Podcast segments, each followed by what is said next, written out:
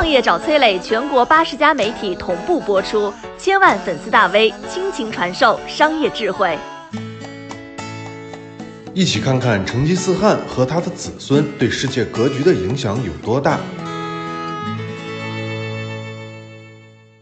一九九五年十二月三十一号，美国《华盛顿邮报》评选出了十五个千年之最，结果出人意料，被评为千年风云第一人的，是八百年前令人闻风丧胆的蒙古帝国开创者元帝国太祖成吉思汗。成吉思汗和他的蒙古铁骑到底有多恐怖？为什么成吉思汗和他的子孙对世界格局的影响一直延续到今天？这条视频我来给你解密。首先，我们先明确啊，成吉思汗最大的功绩是建立了大蒙古国，而大家印象当中率军席卷亚欧大陆的是他的子孙。成吉思汗一一八九年还只是蒙古古一个部落的可汗，一二零六年通过一系列的征战统一了蒙古各部，建立起了大蒙古国，成为大汗，开始对外扩张。一二二七年征讨西夏时去世，他的子孙继承了他的衣钵，两次西征，向北攻陷过莫斯科和基辅，向西打到过匈牙利，烧毁过布达佩斯，然后直逼奥地利首都维也纳城下，歼灭波兰和德国联军三万多人，向南还差点打到了非洲的埃及。蒙古人的威名响彻整个亚欧大陆。简单了解了他和他的子孙战功之后，我们要揭开第第一个问题。为什么成吉思汗能在一一八九年开始崛起，一二零六年统一蒙古，然后仅仅用了二十年不到？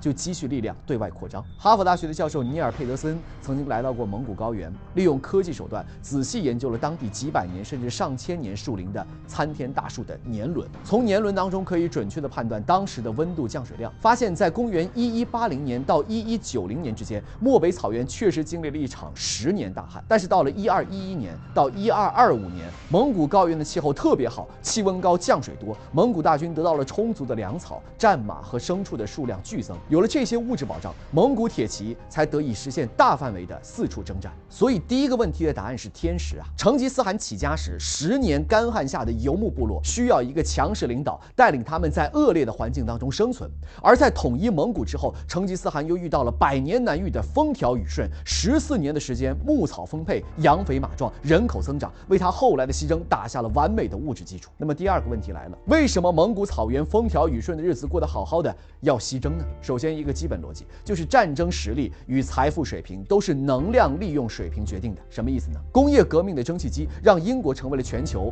能源利用效率最高的国家，于是有了日不落帝国。核能的诞生让美国和苏联有了毁灭世界的力量，于是成了世界两极。在八百年前也是同样的道理，游牧民族需要获得更多能量，他们的能量来自于哪里呢？不是油田，不是煤矿，而是牧场。水草丰美的牧场，这样他们能够养育更多的战马，饲养更多的羊，养育更多的人口，获得更多的财富。这是游牧民族一切行为的底层需求。就在成吉思汗为了到哪里能够找到更多牧场发愁的时候，一个自己作死的国家出现了，也是蒙古帝国开始征服欧亚大陆的开端呢。八百年前，在如今的阿富汗和伊朗一带，有个叫花剌子模的国家，仗着地缘优势，长期控制着中西贸易。成吉思汗一开始是想跟他打好关系的，于是派去了使臣和商队，一共四百五十人，还让。五百头骆驼扶着大量的金银丝绸等等贵重的商品，但是当商队抵达花剌子模的边疆重镇的时候，当地的长官见财起意，有啥办法能把宝物占为己有呢？他想了一个损招，污蔑这支商队是蒙古间谍，把他们囚禁起来，上报给了国君。结果这个国君啊也很奇葩，他完全没有弄清真相，就下令处死所有商队成员，没收所有的骆驼宝贝。这支商队里有人侥幸逃了出来，把花剌子模迫害他们的经过一五一十的讲给了成吉思汗听，一下子被杀掉了四百个兄弟。此仇可谓是不共戴天啊！成吉思汗这个人非常记仇，曾经有一个女婿在攻城时阵亡，攻下这座城池之后，他让丧夫的女儿带领人马屠杀了全城，不留任何活物。根据史书记载，听到使臣的回复之后，成吉思汗是惊怒而泣啊！他登上了山峰，摘下了帽子，跪在地上仰天高呼，希望上天能够助他复仇。他在山上不吃不喝，日夜祈祷，三天之后下了山。而此时的成吉思汗还有一丝理智，他又派去了三名使者，想用外交的途径解决这件事儿，没想到花剌子模的国君一点也不领情，居然又杀掉了一名使臣，把两名副使的胡子给剃了。事情发展到这个地步，已经明面上是侮辱了。受了刺激的成吉思汗正式黑化。一二一九年，成吉思汗集结重兵出兵花剌子模，帝国西征拉开了序幕。根据记载啊，当时是车仗如云，将士如雨，马牛背野，兵甲贺天，烟火相望，连营万里。蒙古大军的气势如虹啊，一路西行，兵分四路，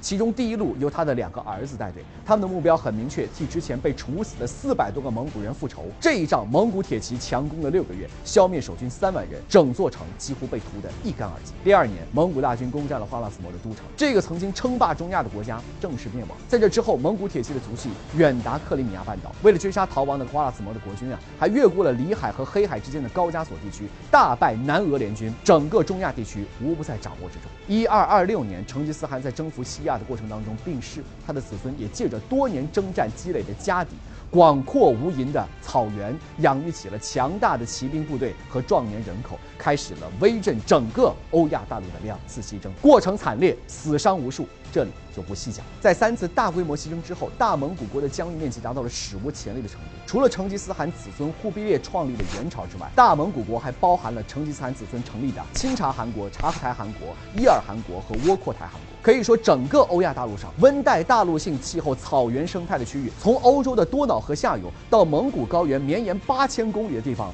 全部成了蒙古帝国的疆土，成了成吉思汗子孙的牧场。最后一个问题，成吉思汗对于世界格局的影响为什么延续至今？蒙古军队残忍屠城，但是有一类人绝对不杀，就是工匠。于是东方的火药等等各种军事技术、文明成果，通过成吉思汗的军队传播到了中东和欧洲。但是这只是他影响的一方面，更大的影响是一场影响世界的瘟疫。一三四七年啊，后来建立了明朝的朱元璋还只有十九岁，还是一个出家的和尚。大元朝廷面对农民起义是焦头烂额。北京向西六千公里外的大蒙古封国金帐汗。正在西征攻打现在的乌克兰小城卡法，蒙古大军久攻不下，军中还爆发了瘟疫。于是蒙古军一不做二不休，把病死的尸体用投石机投进了卡法的城里，自己退兵而去。几天之后，还在庆祝自己战胜蒙古军队的卡法人开始发现不对，城里疾病暴毙无数人，尸横遍野。稍微有点实力的人匆匆逃离，去到了意大利的港口威尼斯，整个意大利就陷入了地狱之中。